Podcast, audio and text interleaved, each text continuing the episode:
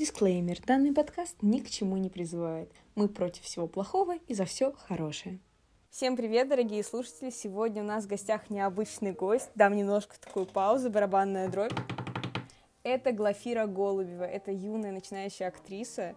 Но я думаю, что она обо всем расскажет гораздо лучше, чем я могу о ней рассказать. Привет, привет, спасибо большое. Да, меня зовут Глаша. Я действительно начинающая актриса, действительно снимаюсь в кино. Сейчас мне 16 лет, и моя самая большая роль, наверное, была в фильме «Ига. Кошмар темного леса». Это ужастик, который, может быть, многие из вас видели. Ну, можешь дать какого-то своего бэкграунда, как ты вообще попала в кино, потому что это, ну, ну, нетипичная история о том, что человек уже в 16 лет в подростковом возрасте снимается в фильмах. Для меня это вообще вау, потому что я большой фанат кинематографа, и я не представляю, каково это стоять по ту сторону экрана. Спасибо за такой вопрос. А, ну, на- надо начать, наверное, с детства.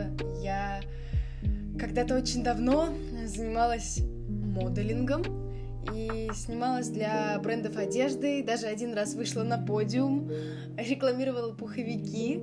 И со временем, со временем в этих модельных студиях появились такие занятия а, актерского мастерства, где нам преподавали, как играть в кино. А потом я узнала, что еще существуют студии, которые посвящены только актерскому мастерству. Я начала посещать эти занятия. И как-то так непонятным, непонятным образом меня начали приглашать на пробы.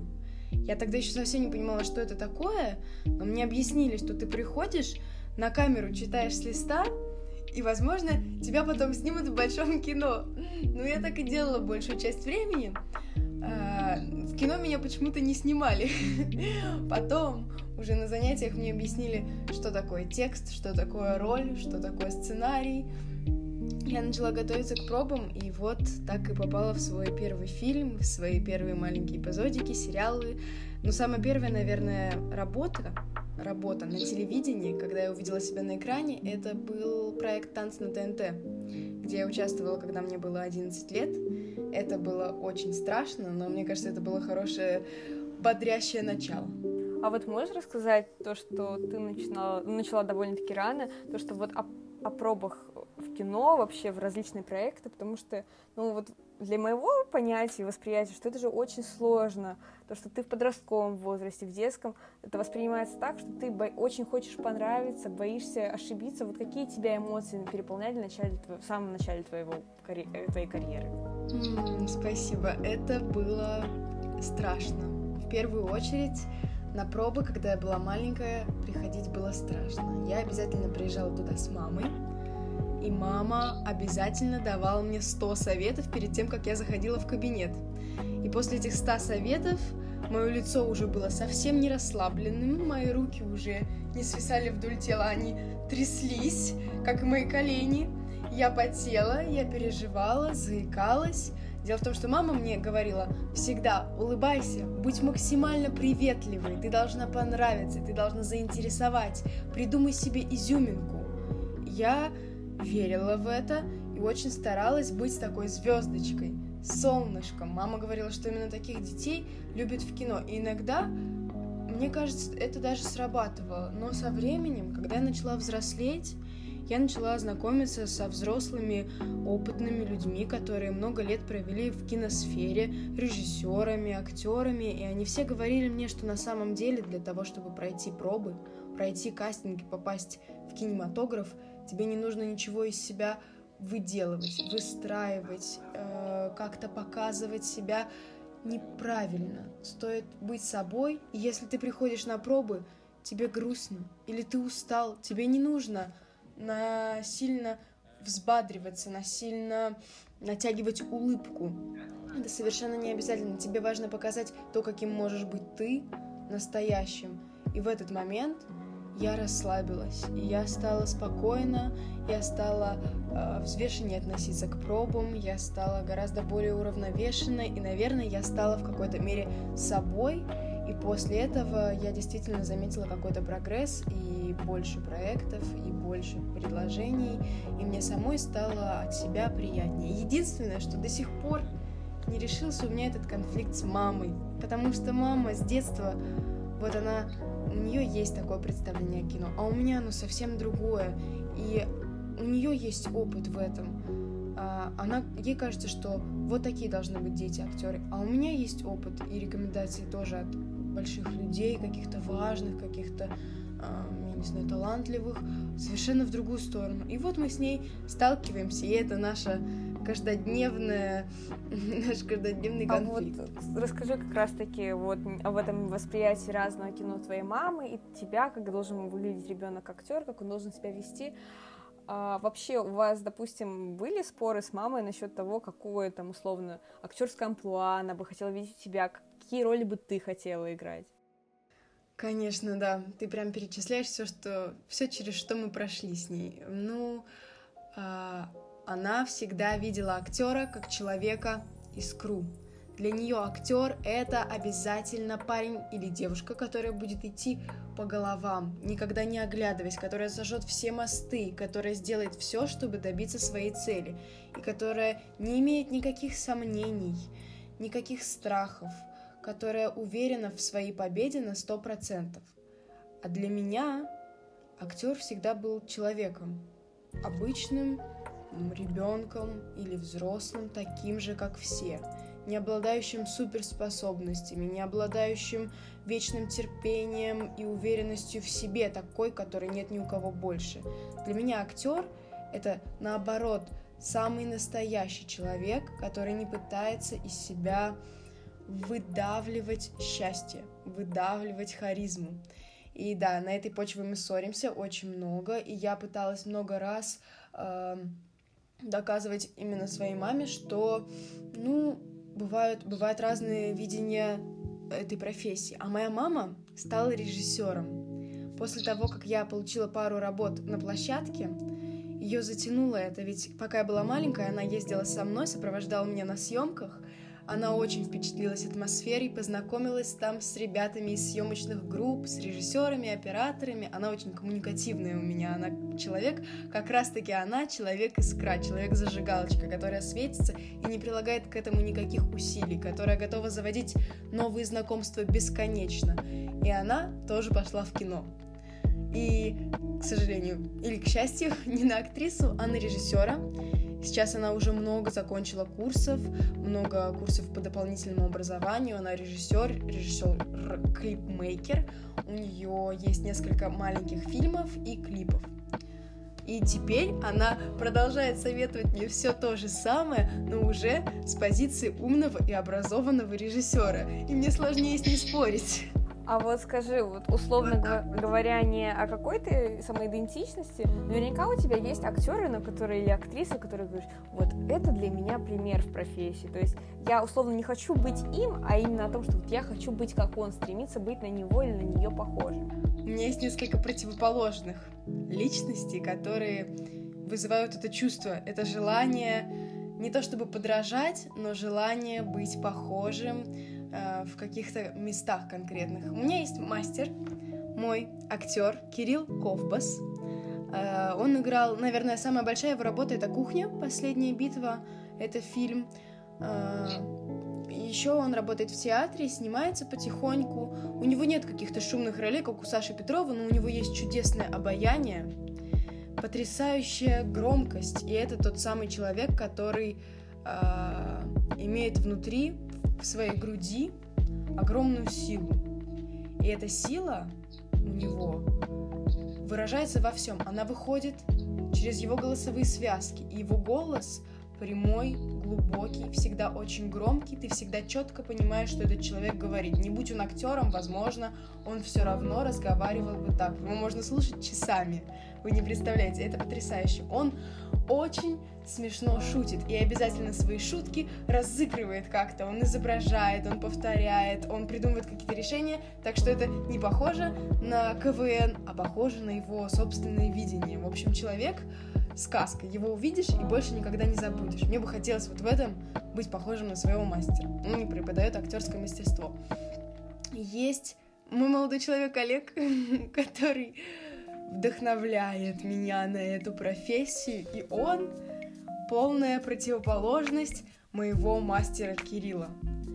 Он скромный, он тихий, он очень спокойный, но у него тоже есть внутри вот эта вот энергия, какая-то глубина, какая-то сила, которую, которую он не гордится, которую он использует по назначению и только, которая его двигает вперед и которая работает на его актерскую сторону, на его талант, а не на его тщеславие, не на его гордость, не на его хвостовство. Эту энергию он направляет в творчество. И вот я очень горжусь его такой скромностью. Она отличает его от, от моего мастера, потому что тот гораст своими комедиями, шутками. Ему нравится, когда на него смотрят, а, когда у него есть зритель.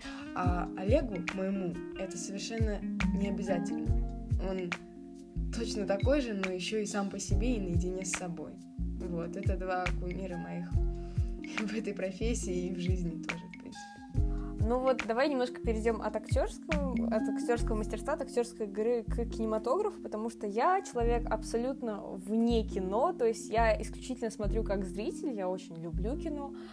Вот, скажи, очень сложно воспринимать критику фильма, в котором ты участвовала, потому что я, насколько читала различные интервью людей, все равно это откладывает свой отпечаток того, что если фильм, даже если не тебя поругали, а фильм, в котором ты участвовал, проект очень сильно не понравился аудитории, либо, возможно, кинокритикам, ну, тебе это как-то откладывалось?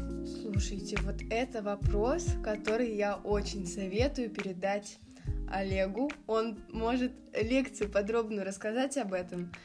Ну, если честно, когда выходил фильм «Яга», допустим, я, я подготовилась. Я знала, э, я знала, кто автор фильма. Я была на съемочной площадке, я уже знала, как это будет выглядеть, и я понимала, что это не фильм «Оно», нетфликсовский, это совсем другое. Я понимала, как отреагируют мои сверстники, как отреагируют мои знакомые. Я понимала, насколько справилась я, насколько справилась вся остальная команда. И на самом деле в кино еще на этапе съемки, потом на этапе постпродакшена, то есть обработки фильма, актер обычно понимает и прекрасно себе представляет каждый отзыв. У меня в голове вырисовывался каждый из них, и если честно, мои ожидания были даже хуже, чем то, что я увидела в итоге в отзывах под фильмом. И это даже ну, а ты смотрела, возможно, кинообзоры какие-нибудь на фильм? Я видела кинообзоры, и мы с Олегом смотрели их по ночам и очень смеялись. Не знаю, не знаю почему, но у меня есть такое, может быть, это какой-то щит, может быть, я насмотрелась в детстве блогеров, которые рассказывали про хейт, про публичность, про отзывы и про то, что нужно от этого отгораживаться. Может быть, может быть, я как-то была готова к этому, может быть, мне было просто все равно в тот момент, но я очень благодарна чему-то, что меня уберегло от переживаний и стресса. А вот у Олега есть моменты, когда он очень старался, очень сильно вложился в проект, и даже если малейшая деталька не окупилась, не дала тот э, фидбэк, который он ожидал, это будет это расстроит человека, который вложил душу. А вот что ты думаешь, вот в целом вообще в российском сознании вот настолько очень сложный период для российского кинематографа. Это конец 90-х, э, начало нулевых, э, начало э, нулевые, десятые. Это вот такое затишье, когда мы начали говорить, а, российское кино, понятно. Вот как ты думаешь, в чем проблема вот с позиции твоей как юной актрисы, которая видит совершенно этот мир новым, незакостенелым взглядом? Я недавно услышала интересный ответ прямо на твой вопрос. И этот ответ э, можно выразить двумя словами или одним именем. Э, и это даже нет, одним словом и одним именем. Это был Бэткомедиан, если честно. Это, конечно, не 2000-е и не 90-е, но он очень сформировал представление современного зрителя о российском кино. Стереотип «российское кино равно...» Рифм придумайте сами. Но а, все кинокритики, обзорщики и все, кто привык сравнивать Голливуд с нашим российским кинематографом, они все представляют нам одну и ту же картинку и транслируют ее с огромным удовольствием, и мы все ее смотрим, смотрим, смотрим. Может быть, если бы не было тех обзоров, тех стереотипов, этих отзывов и этих сравнений, мы бы и не сомневались так сильно в своем кино. Ведь есть европейское кино, европейский кинематограф, он также такой же особенный, такой же уникальный, как и наш. И в чем-то мы можем его не понимать, и американцы могут не понимать его. Мы привыкли не к, не к тому, что российское кино отличается от всего остального мира, а к тому, что российское кино отличается от Голливуда. И в этом наша проблема. Ведь в России, в Европе, в Турции, во Франции снимают отличные фильмы. Просто почему-то мы видим весь мир в качестве Голливуда. Я бы сказала так. А есть очень хорошие режиссеры и фильмы, и сериалы в России, короткометражечки даже есть шикарные, прекрасные. У нас есть особенный юмор, который отличает вот нашу нацию. У нас национальный юмор. Он прекрасен, он очень колоритный и такой... А вот ты как раз-таки сказала про Бэткомедиана.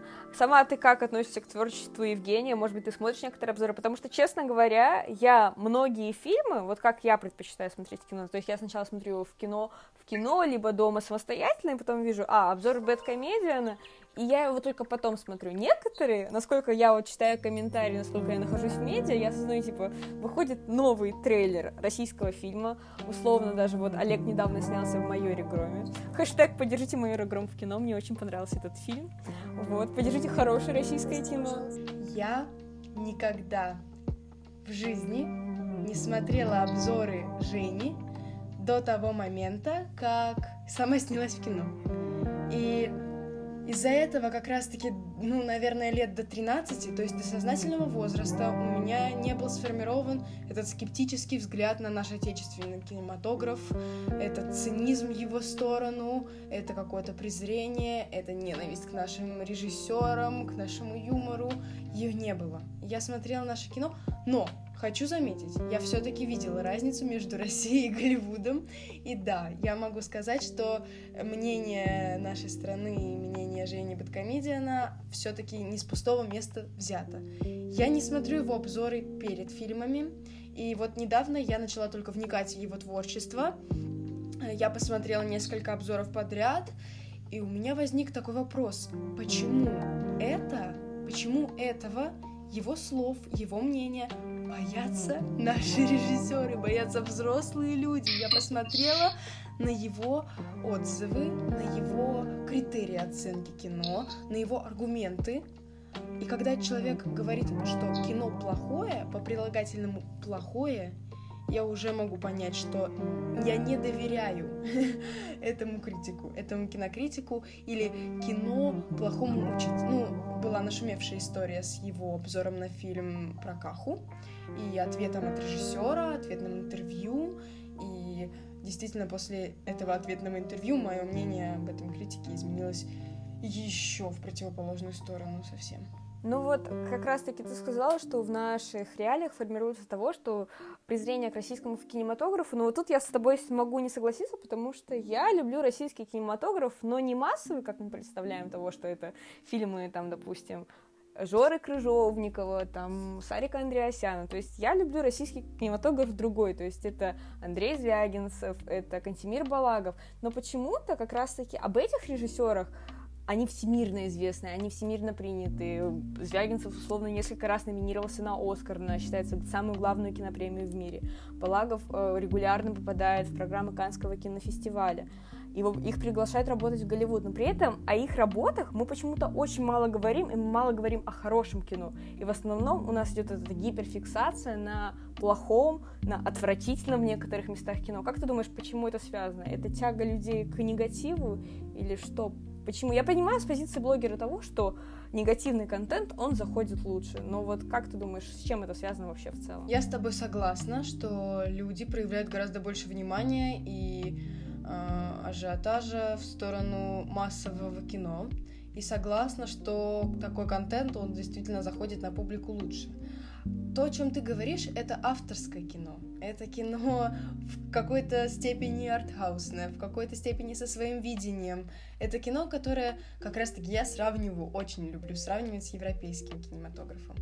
И э, просто как, как бы это объяснить? Ну, наверное, я, я для себя привыкла объяснять это инстинктами человеческими и тем, что всегда будет стадный инстинкт, всегда людям больше везде будет нравиться Марвел, чем фильмы там Уэса Андерсона того же самого, или э, кто-то, кто смотрел все восемь фильмов Тарантино, будет э, страдать из-за того, что все вокруг обсуждают новый мультик от Пиксара.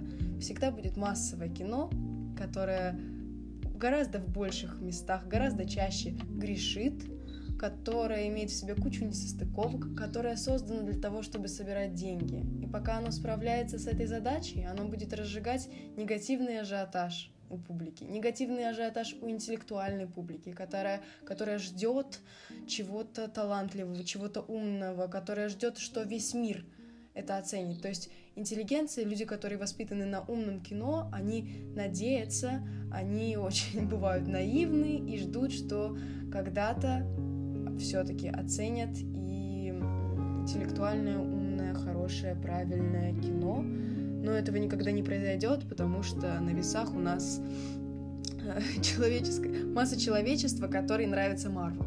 Мне тоже нравится Марвел. И мне нравится Тарковский. Ну, как бы человек такой вот. Ему всегда будет нравиться залипать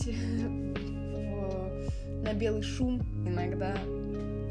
Иногда всем хочется посмотреть что-то глупое. На самом деле, вот я сейчас скажу, наверное, вещь, за которую меня казнят в комментариях, но давай воспринимать так, что массовый кинематограф, он же может быть интеллектуальным. Условно, есть фильмы Марвел, которые делаются из фильма фильм по одному шаблону. Ну, ты, наверное, понимаешь, о чем я говорю, когда вот этот оригин персонажа, он переходит там вот, вот у нас герой, он сначала не... Ну, это классическая, еще Архимед э, приписал эту систему, того, что сначала персонаж, вот он идет на зов, он проходит какие-то испытания, меняется и возвращается, сталкивается со злодеем.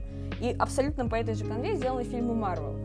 Но при этом у нас есть трилогия Кристофера Нолана, которая, я считаю, наверное, одно из самых лучших э, кино о супергероях, комиксовое кино, которое сделано интеллектуально. То есть «Темный рыцарь», он действительно хорошо прописанный. То есть это не совсем классический комиксовый фильм, который есть. И при этом в нем есть достаточно много посыла и смысла, но при этом его нет при этом он тоже много собрал, но почему-то массовые, массовые студии Disney, Universal, они не хотят создавать какие-то глубокие проекты. Ты думаешь, это связано с тем, что зритель не хочет на них смотреть? Или потому что и без этого соберут деньги? Я считаю, что Темный рыцарь это скорее исключение из правила, которое подтверждает правило. И это тот феномен, который действительно вырвался, и все равно, по-моему, если сравнить сборы, то фильмы про зеленого человечка и человека-муравья собрали больше. Я верю в то, что кинематограф может совмещать в себе интеллект и динамику, интеллект и юмор ниже поясный, площадной, интеллект и красивую картинку, все что угодно может совмещать с собой интеллект. Просто э, иногда я, я задаюсь этим вопросом каждый день. Сейчас ты поставила его ребром, и я думаю, э, я в, в настоящем времени нахожу на него ответ.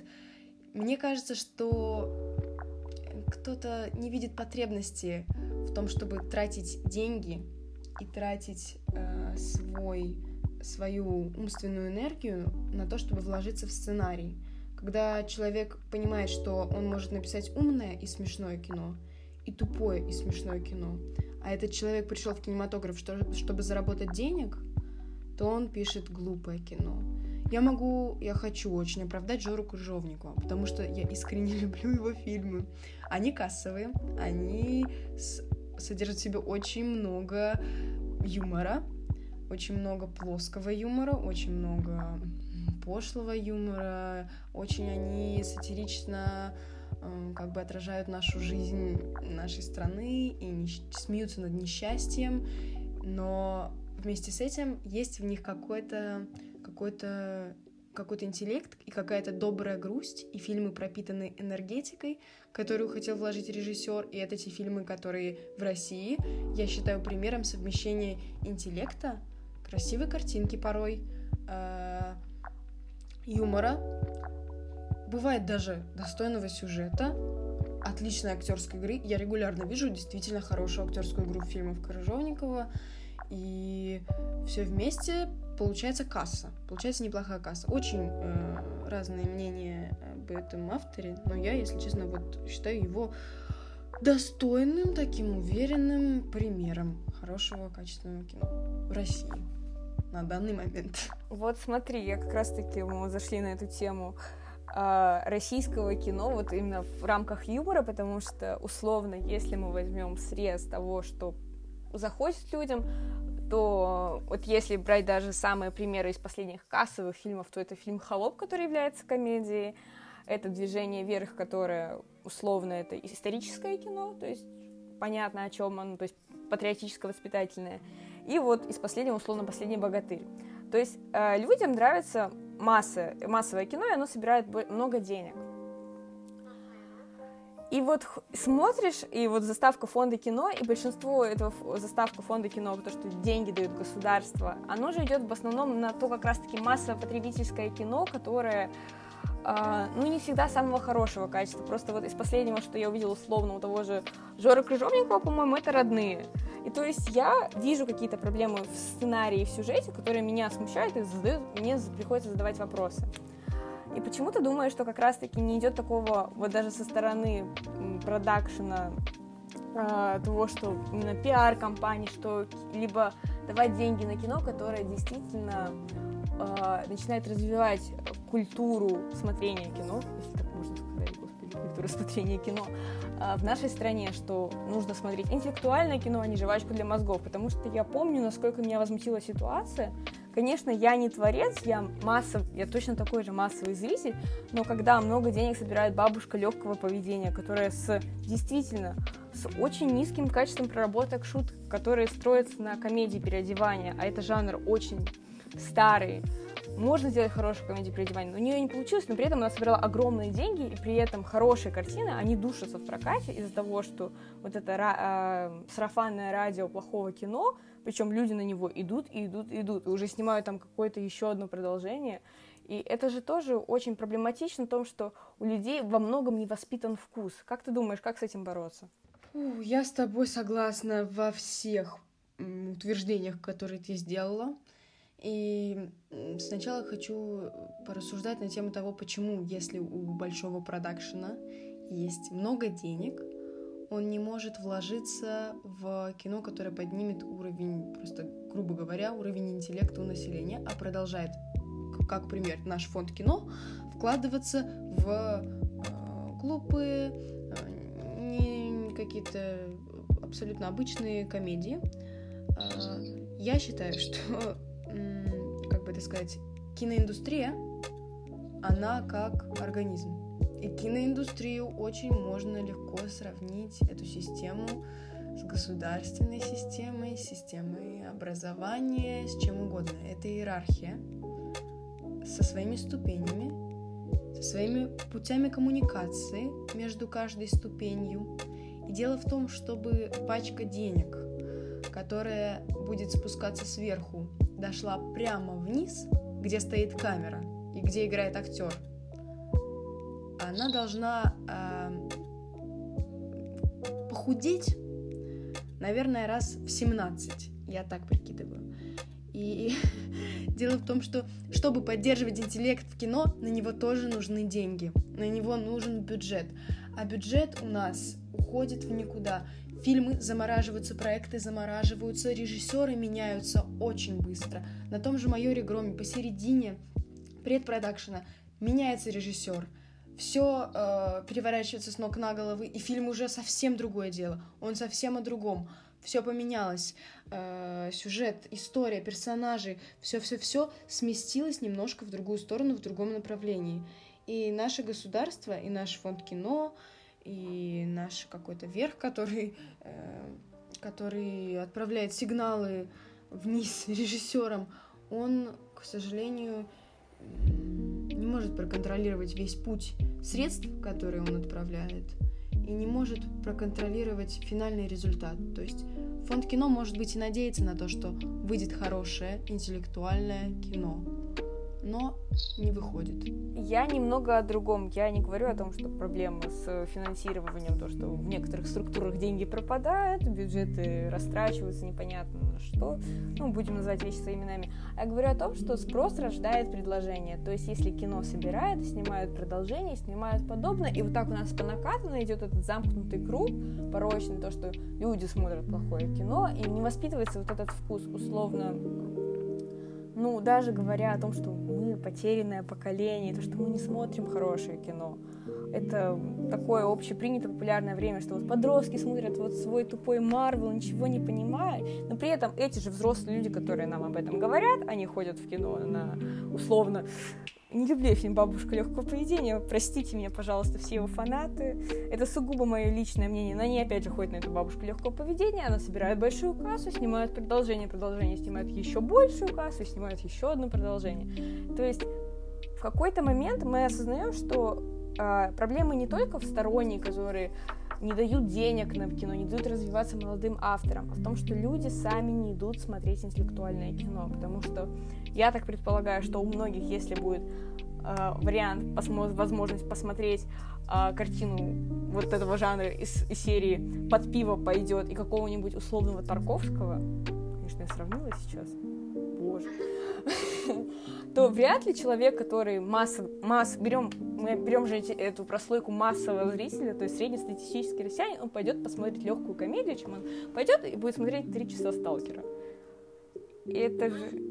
И понимаешь, в чем проблема? В том, что я, вот насколько я нахожусь в системе образования, вот я учусь в школе, то есть нам не рассказывают о том, какое великое кино вообще есть, нам не перебивают этот вкус. Нам условно говорят, что вот литература классическая, вот читайте, вот так надо жить.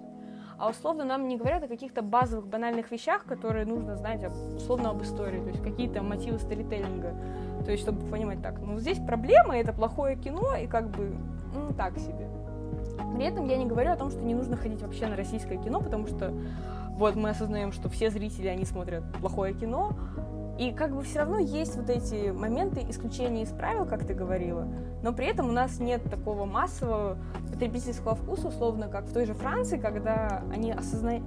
Вообще французский зритель, насколько я знаю пару ребят из Франции, которые тоже любят кино, они говорят, что о них как-то это не на генетическом уровне, то есть они осознают, когда кино действительно стоит внимания, когда это легкая комедия для того, чтобы чисто расслабиться, жвачка для мозгов. А у нас как-то нет такой, такого института, вот как раз-таки смотрения кино, как я уже сказала много раз. Вот. Как ты думаешь, как это прививать культуру того, что нужно смотреть хорошее кино? Ты говоришь о том, что, э, по моему мнению, было и существовало испокон веков. И почему-то, почему-то действительно наше э, какое-то общество, в котором я выросла, оно как будто генетически грешит тем, что оно не может отличить массовую комедию от хорошего кино, и мои сверстники, они толпами идут на эти фильмы, на эти блокбастеры, на эти комедии, и они не смотрят, никто не смотрел «Человека из Подольска» из моих одноклассников. Я была в шоке, но я хочу сказать, что так было всегда. И действительно, такое кино выходит везде. И испокон веков были авторы, которые работали на публику, на деньги, были шуты, были э, неудачники, комедианты. И большинство всегда выберет расслабить свой мозг и отпустить. В наших реалиях, когда уже нет м, привычной эволюции, нет голода, у нас с вами его нет, нет условий, в которых нужно бороться за пищу, за жизнь, и у нас развитая медицина. Теперь эволюция будет работать совсем по-другому. Теперь будет выживать тот, у кого мозг не атрофировался еще в детстве, кто научил себя, надрессировал себя сам как отличать умное от глупого, черное от белого, который вывел себе формулу ума и формулу развития. Сейчас тебе не нужно убивать кабана или мамонта, тебе нужно просто развиваться. И это уже задача каждого из нас. Я не думаю, что это должен решить кинематограф, это должны решить взрослые люди, это можно как-то как-то запустить этот процесс, запустить это образование, что-то сделать, чтобы облегчить людям этот путь, наоборот. Мне кажется, это задача персональная каждого, и если ты способен не смотреть бабушку легкого поведения, а я уверена, что в принципе много для этого не нужно. Для старта нужно просто минимально отличать черное от белого, а потом постепенно учиться, учиться, учиться, смотреть хорошее кино, читать хорошие книги, разговаривать с хорошими людьми. И кто знает, к чему тебя это приведет. Ты можешь оступиться на этой дороге, можешь.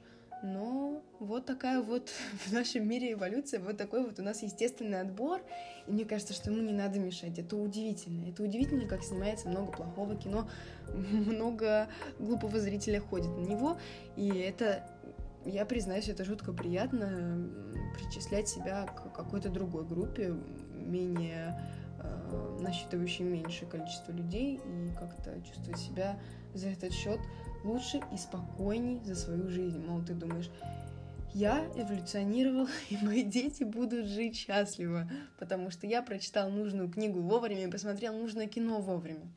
Вот что я считаю. Ну вот давай перейдем от этих экзистенциальных разговоров более чему-то житейскому. Как ты любишь смотреть кино? Дома на диване или ходить в кинотеатр? Для меня кинотеатр — это магия. Это особенный вечер, это праздник, это запах попкорна, это кресло, это звук, который заставляет сердце биться в такт этой музыки, потому что он очень громкий, он идет из колонок, это черный зал, и я обожаю кинотеатры. И эта магия никуда не делась с самого детства, она со мной, кто-то, я знаю, относится к кино как к просмотру кино дома. Для меня это что-то особенное, это что-то чудесное, и если мне предложат пойти в кинотеатр я не смогу отказаться никогда. Иногда я могу пойти на плохое кино просто из-за магии кинотеатра, но я никогда не буду дома смотреть то, что мне не интересно. Вот такой феномен удивительный. А вот тебе как актрисе просто сейчас, вот даже после пандемии, вот последние пару лет, вот после того, как Netflix начал господствовать на медиарынке, множество киноделов переходит как раз-таки на стриминг, потому что это отсутствие цензуры, это более лояльная продюсерская поддержка, то есть там как раз-таки нет этого четкого надзора. Условно, например, с тем же Скорсезе, которому не давали снять его ирландцы на 4 часа, и Netflix сказал, мы дадим вам денег, можете снимать сколько хотите. А как ты к этому относишься как актриса? Потому что, условно, это же меняется все-таки этика похода в кино Многие даже эксперты говорили, что вот, возможно, после пандемии так и не оправится кинобизнес кинотеатров, потому что все перейдут как раз-таки на стриминг. Меня удручает то, о чем ты говоришь. Меня удручает то, что происходит на Netflix. Я пытаюсь э, включить сериал, включить фильм. Именно на этой платформе у меня куплена подписка. И каждый раз я выключаю, потому что что-то в сердце не заводится, что-то не так. Мне разонравились сериалы, мне разонравились фильмы, мне разонравилось держать компьютер, ноутбук, э, iPad на своих коленях. Я я даже рада этому, потому что я давно не видела на Netflix вот в этом массовом потоке какого-то классного интеллектуального кино. Его очень много, и также на платформах, как у нас сейчас старт. Сколько этих сериалов! Сколько их с Глебом Калюжным, их же не сосчитать, этот, этот поток. Я не знаю, кто их смотрит, где этот зритель. Лично у меня просто нет на такое времени. Я готова выделять 500 рублей и еще 500 рублей на попкорн э, раз в две недели или в три, чтобы идти в кино. Но я не смотрю Netflix, и я, честно, не думаю, что это умрет. Очень много есть любителей старых порядков, которые купят себе проектор и будут смотреть полнометражные нормальные фильмы. Лично я, сначала я любила стриминг-платформу, я действительно верила в то, что да, вот это наше будущее, но потом, когда начало расти количество стремительно и стремительно падать качество контента, я немножко отложила их в дальний ящик и больше не экспериментирую с этим. Но вот условно при этом же мы осознаем, что культура стриминг-сервиса, она более свободна для авторов. Ну, ты понимаешь, о чем я говорю, о том, что условно, если мы идем просить денег в фонд кино, то нам как бы скажут, ну вот, это в сценарий стоит убрать, понимаете, мы государственная организация, об этом говорить не стоит. Вот, но мы вам не можем выделить полную сумму, но мы не уверены. И условно, когда ты приходишь на какой-нибудь, не реклама, Netflix, э, мы скажем, что они говорят, да, классный проект, полная творческая свобода, ты нам должен предоставить его к такому-то, такому-то числу, просто сделай это, держи себе пару миллиардов долларов. И это же все равно как бы говорит о том, что сама система кино большого продакшена, она себя губит вот этим продюсерством того, что а, она пожирает себя изнутри, что чем больше они хотят денег собрать, они делают более, а, как сказать, а, облизанное кино, то есть сглаженное, даже не кино, любой медиапродукт. И при этом зритель все-таки, мы надеемся, что он с каждым годом умнеет, и он осознает проблему того, что это основная та же жвачка для мозгов, которая со временем, возможно, сойдет на нет, мы будем надеяться на это, и то есть уже собирать меньше и меньше. Как ты к этому относишься именно со стороны не зрителя, а со стороны как человека, который работает в индустрии? Ну, я рада, что вообще появилась такая возможность. Что теперь сценарист, который написал скандальный сценарий, он может пойти на Иви, подписать контракт и снимать для них спокойно. Ему дадут продюсера, ему найдут режиссера, он может сам их найти, они могут с ним познакомиться в этом комьюнити. Это очень-очень большой шаг для творческой составляющей кино. Для творческой составляющей любой съемки теперь есть свобода.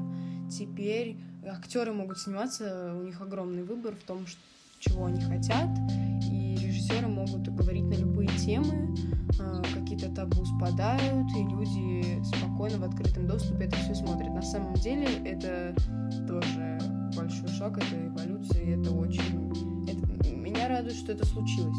Я пока не вижу классного, супер крутого контента, но я думаю, что он еще придет, что он обязательно появится. Надо немножко нашим режиссерам привыкнуть к такой свободе, начать не печатать купюры, а пользоваться ей пока можно.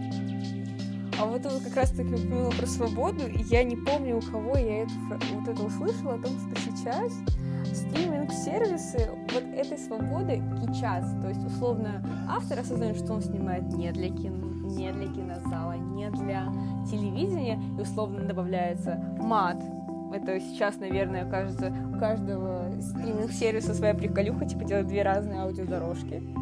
Для тех, кто не любит мат, и для тех, кто любит мат, это большее количество обнаженных сцен. И то есть как бы восприятие немножко от этого меняется. То есть они как бы, да, мы снимаем для, для стриминг-сервиса, мы э, как бы свободны от этих рамок. А то есть почему тогда у нас получается, что такого количества вся свобода стриминг-сервисов, которые подразумевают, она уходит на мат и обнаженку, а не уходит на как раз-таки какое-то понятие социальных тем, каких-то острых тем, которые не дают развиться в большом кино. Это то же самое, э, что у нас был с вами YouTube. Какой-то момент нам дали ТикТок. И в ТикТоке свобода. Ты можешь болтать о чем вообще захочешь. Там нет ограничения на детский контент. Там очень много тем, и ты сам выбираешь, что ты хочешь смотреть, и ты можешь снимать контент практически обо всем, что угодно. И что полилось? Полилось, полилась пошлость, э, мат, все-все-все. Этого полно и у нас на ютубе, и везде-везде. Просто когда дают чуть больше свободы, люди э, свойственно им направлять ее именно в это русло. А, а, а, а, а как? А как вы хотели? Я не знаю. Вот это объясняется опять же, в моей голове это объясняется нашей природой с вами. Конечно, всем хочется посмотреть на, не знаю, на маты обнажен. Всем интересно. Очень много зрителей молодых, юных. И популярность — это всегда скандальность. Ты уже упоминала об этом, что тот контент, который свободен в негативном ключе, он будет смотрибельней, и он будет интересней, ажиотаж на него будет больше, чем на контент философский, чем на контент какой-то высокий. Интереснее простое, интереснее знакомое, интереснее посмотреть на драку, чем посмотреть на сотворение мира. Очень глубоко, я бы сказала. Ну, скажи, вот, допустим, условно, топ-5 фильмов, топ-5 фильмов, конечно, это не по градации, по местам, а вот для того, 5 фильмов, которые развивают хороший вкус. То есть, условно, ты вот если посмотрел 5, э, вот эти 5 фильмов, то это стопроцентное хорошее кино, и которое, можно сказать, что вот прививает как раз-таки это чувство прекрасного.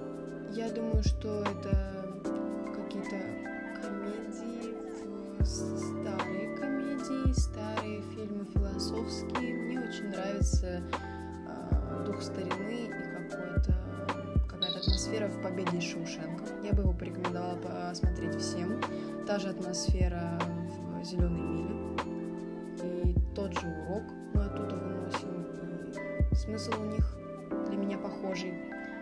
Из российского кино это, конечно же, Тарковский, и это, конечно же, его подробные разборы э, с библейской точки зрения, обязательно биография, и все-все-все, чтобы не просто посмотреть и офигеть, а посмотреть и понять. Это очень сложно, это очень муторно, это действительно не жвачка будет для мозгов, а такой тренажер, гантеля, тяжелая, но результат будет, вы потом сможете этим ходить хвастаться очень долго. Мне нравится Тарантино. Мне кажется, что это э, фильмы для развития какого-то эстетического вкуса, э, для понимания приемов э, важных кинематографа. То есть, посмотрев Тарантино, ты как будто на, инти... на инстинктивном уровне начнешь понимать, какими приемами пользуется кинематограф. Э, у него есть много решений операторских классных. Допустим, я что-то смотрю, и я запоминаю этот прием. Допустим, кат, кат, кат, когда нарезается. Как-то это называлось, уже не смогу вспомнить. Но вот после просмотра фильмов Тарантино ты как будто посмотрел список лайфхаков о том, как снимать кино. Тебе как будто показали классный макет. В общем, это развивает вкус в кино. Из российских фильмов мне очень нравится фильм Жоры Крыжовникова, я не могу о нем не упомянуть. Он далеко не интеллектуальный, но это короткометражка, которая называется «Проклятие». Это одна из первых его работ. А, я ее советую посмотреть всем, чтобы просто, просто душа запела. Просто душа запела. Ну, «Звоните Ди Каприо» из последних работ. Очень хороший, уверенный современный сериал. Он не, не подойдет вам для того, чтобы начать развивать свой интеллект, но он он вам подарит ощущение, что российское кино еще не потеряно. Вот так. Я думаю, что да, мне понравился очень фильм, э, очень кинематографично, профессионально, очень как-то душевно. Это был Форд против Феррари. Это хороший э, фильм с большим бюджетом, практически документального содержания. Мне очень понравился недавно фильм я советую его посмотреть всем, чтобы мозг вскипел немножко, чтобы э, встряхнуть тело и разум. Это лондонские поля. Потрясающее кино. Очень странное, очень странное. Но он очень современный. В общем, я перечислила э, список довольно противоречивых современных и старых, классических и спорно-классических, и совсем новых фильмов, которые еще совсем не зарекомендовали себя. Это просто мое субъективное мнение. Я не готовилась перечислять. Возможно, если бы я заранее повспоминала, я бы сейчас выдала супер крутой список классики, который является сборником и стартер-паком для каждого начинающего интеллектуала, любителя кино. Но вот вам субъективный мой э, шорт-лист который доставит удовольствие, как эстетическое, так и для мышления, так и просто посмотреть и поулыбаться. Вот. А у тебя есть какая-нибудь актерская мечта условно поработать с каким-то определенным режиссером, либо над каким-то определенным персонажем, кого-нибудь сыграть? Есть такого рода? Олег недавно был на площадке у Тодоровского, младшего. И он рассказывал, что этот режиссер лучший, с кем он работал что атмосфера на площадке сумасшедшая. Она просто не такая, как везде, как ни в одном из проектов не было ничего подобного. И он сказал, что если бы я побывала там, на этой съемочной площадке, я бы совершенно поменяла свое мнение о том, что там регулярно происходит. Теперь это моя мечта сняться у него в каком-нибудь фильме. И еще э, с детства я обожала все фильмы и мультфильмы Тима Бертона, и это скорее относится к моей мечте, к моему воображению персонажа. Я бы хотела исполнить роль кого-то из его вселенной, потому что это всегда минор, это всегда атмосфера волшебства, это всегда задумчивость, и это всегда красота, это всегда романтика, романтизм, и это меня просто, мне кружит голову, и меня гипнотизируют все его фильмы, все его мультики, все разное, и все мне нравится. Спасибо тебе огромное. Мне кажется, мы очень содержательно поговорили о кино, о профессии актерской, о, зри... о, о восприятии зрителей в кино. Это очень классно. Спасибо тебе огромное, что согласилась прийти в столь даже позднее время. Это очень круто. Я действительно получила удовольствие, поговорив с тобой. Спасибо. Я тоже. Я как будто выговорила все, что у меня жило в душе так долго. Я очень надеюсь, что наши слушатели смогут разобрать мои экзистенциальные мысли про Вселенную и суть человека, и, и поймут меня, и разделят, возможно, в каком-то моменте мою позицию. И спасибо за... Это были гениальные вопросы. Если честно, я не ожидала, что мы поговорим на такие темы, и что ты спросишь меня именно об этом так конкретно и так это, в общем, это были вопросы мечты.